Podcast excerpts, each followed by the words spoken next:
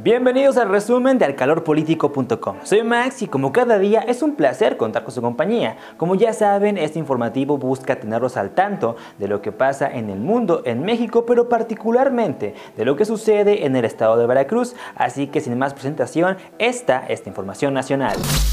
Fabián Medina, jefe de la oficina de la Secretaría de Relaciones Exteriores a cargo de Marcelo Ebrard, informó que dejó su puesto en la dependencia. A través de redes sociales, Medina señaló que a partir de este jueves decidió emprender nuevos proyectos fuera de la Secretaría. Lo que pasó después fue que el periodista Carlos Loret de Mola reveló en redes sociales la carta de su renuncia, en la que Medina redacta que ante la actual situación de la Cancillería presentaba su renuncia. ¿Qué es lo que está pasando al interior de la Secretaría de Relaciones Exteriores?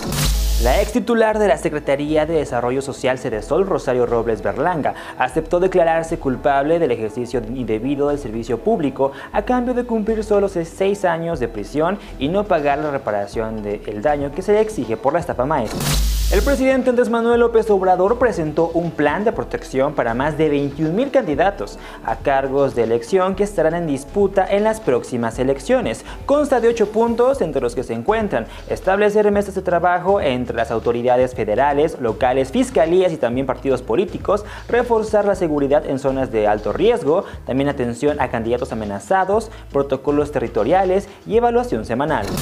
Facebook, esta plataforma que se ha convertido en una de las más importantes en los últimos años, activó un control para disminuir la cantidad de propaganda política que les pueda aparecer en su feed. Si les interesa, bueno, pues los siguientes pasos son los que deben de seguir para poder disminuir la cantidad de propaganda. Entra en la configuración y privacidad, luego a configuración, preferencias de anuncios, temas de anuncios y después seleccionar la que dice ver menos. Así de fácil, ustedes podrán tener más control de lo que aparece en el feed de Facebook. ¿Y cómo va la vacunación en nuestro país? Pues honestamente va a vuelta de rueda. Hasta ahora se han aplicado en total 2.633.580 dosis de la vacuna, que equivale solamente al 2% de la población total de México. Las autoridades sanitarias indicaron que de estas, poco más de 500.000 dosis corresponden al cuadro completo de protección, es decir, aquellas personas que han recibido ambas dosis. En lo internacional, con relación también a lo nacional, congresistas de Estados Unidos enviaron una carta al secretario de Estado Anthony Blinken en la que expresan su preocupación por la gestión del presidente de México Andrés Manuel López Obrador en diferentes temas, pero principalmente en derechos humanos, seguridad y también por la violencia que prevalece en el país. En México, sin lugar a dudas, hay muchas personas que viven preocupadas constantemente de la gestión del presidente Andrés Manuel. Planea viajar a China, quizá esto lo haga reconsiderar si es muy necesario su viaje, pues para poder ingresar al país oriental deberá de pasar por una prueba para detectar el coronavirus y no crea que es cualquier prueba pues de estas rápidas, sino se trata de una prueba anal y es que esta será de carácter obligatorio y habrá puestos equipados en los aeropuertos de Beijing y Shanghái para realizar los tests. Madrid prohibió toda manifestación por la celebración de este próximo lunes, Día Internacional de la Mujer ante la alta incidencia de coronavirus. Esto fue anunciado este jueves por el delegado del gobierno en la región, José Manuel Franco. Cabe destacar que la capital de España pues es un lugar donde hay un fuerte movimiento feminista y que ha sido escenario en años anteriores de grandes manifestaciones por el 8M. Vamos a información estatal. La titular de la Secretaría de Seguridad y Protección Ciudadana, Rosa Isela Rodríguez, pidió al gobierno de Veracruz colaborar en la protección de aspirantes y también candidatos a cargos públicos. La secretaria detalló que en lo que va del actual proceso electoral que corresponde a 2020-2021, de los 73 delitos relacionados con violencia política que incluyen agresiones, más de la mitad han ocurrido en siete estados. Estos son Veracruz, Oaxaca, Guanajuato, Guerrero, Morelos, Baja California y Jalisco. Durante la reunión de la Mesa de Coordinación para la Construcción de la Paz que se llevó a cabo este jueves en la primera región naval del puerto de Veracruz, el gobernador Cuitlava García Jiménez informó que el Estado se incluyó en la estrategia que plantea la Federación para prevenir y sancionar la violencia política, así como para proteger a candidatos o aspirantes amenazados por el crimen organizado y la delincuencia de cuello blanco.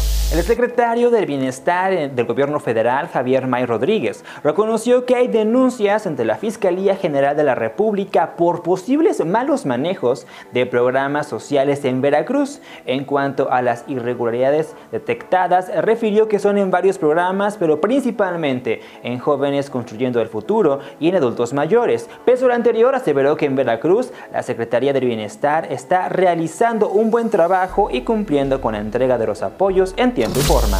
Del órgano interno de control del gobierno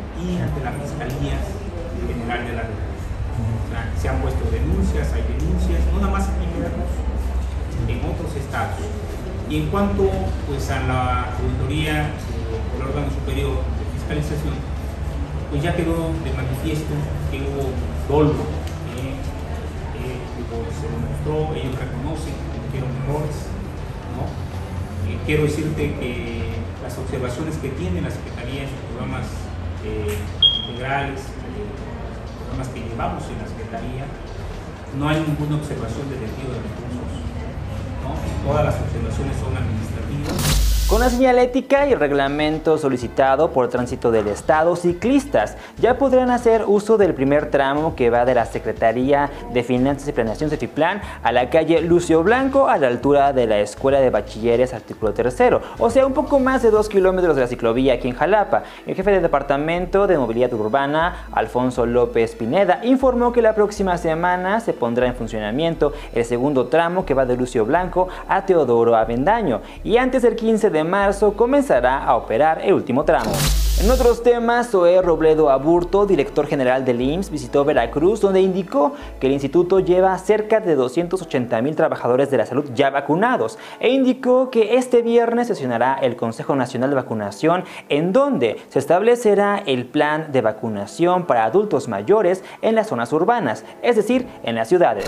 Mañana hay un Consejo Nacional de Vacunación y ahí eh, se espera que se pueda ya dar un programa, sobre todo para la vacuna de Pfizer, que puede empezarse a utilizar en, ciudades ya más grandes, en zonas eh, urbanas, eh, incluso como, como, como, el puerto de Veracruz. Robledo Burto también afirmó que Veracruz fue el estado que aportó un mayor número de personal médico en la operación Chapultepec en el momento más álgido de la pandemia en la Ciudad de México. Poco más de 70 médicos y enfermeras de las delegaciones de Veracruz Norte y Sur del IMSS acudieron al llamado para reforzar la atención en hospitales de la capital del país y entidades con mayor número de casos. 300 pruebas de detección de COVID-19 ofrecerá este jueves el Ayuntamiento de Orizaba de manera gratuita. El módulo está ubicado en el Palacio Municipal y hasta las 11.45 de la mañana se habían detectado dos casos positivos, uno con síntomas y el otro asintomático.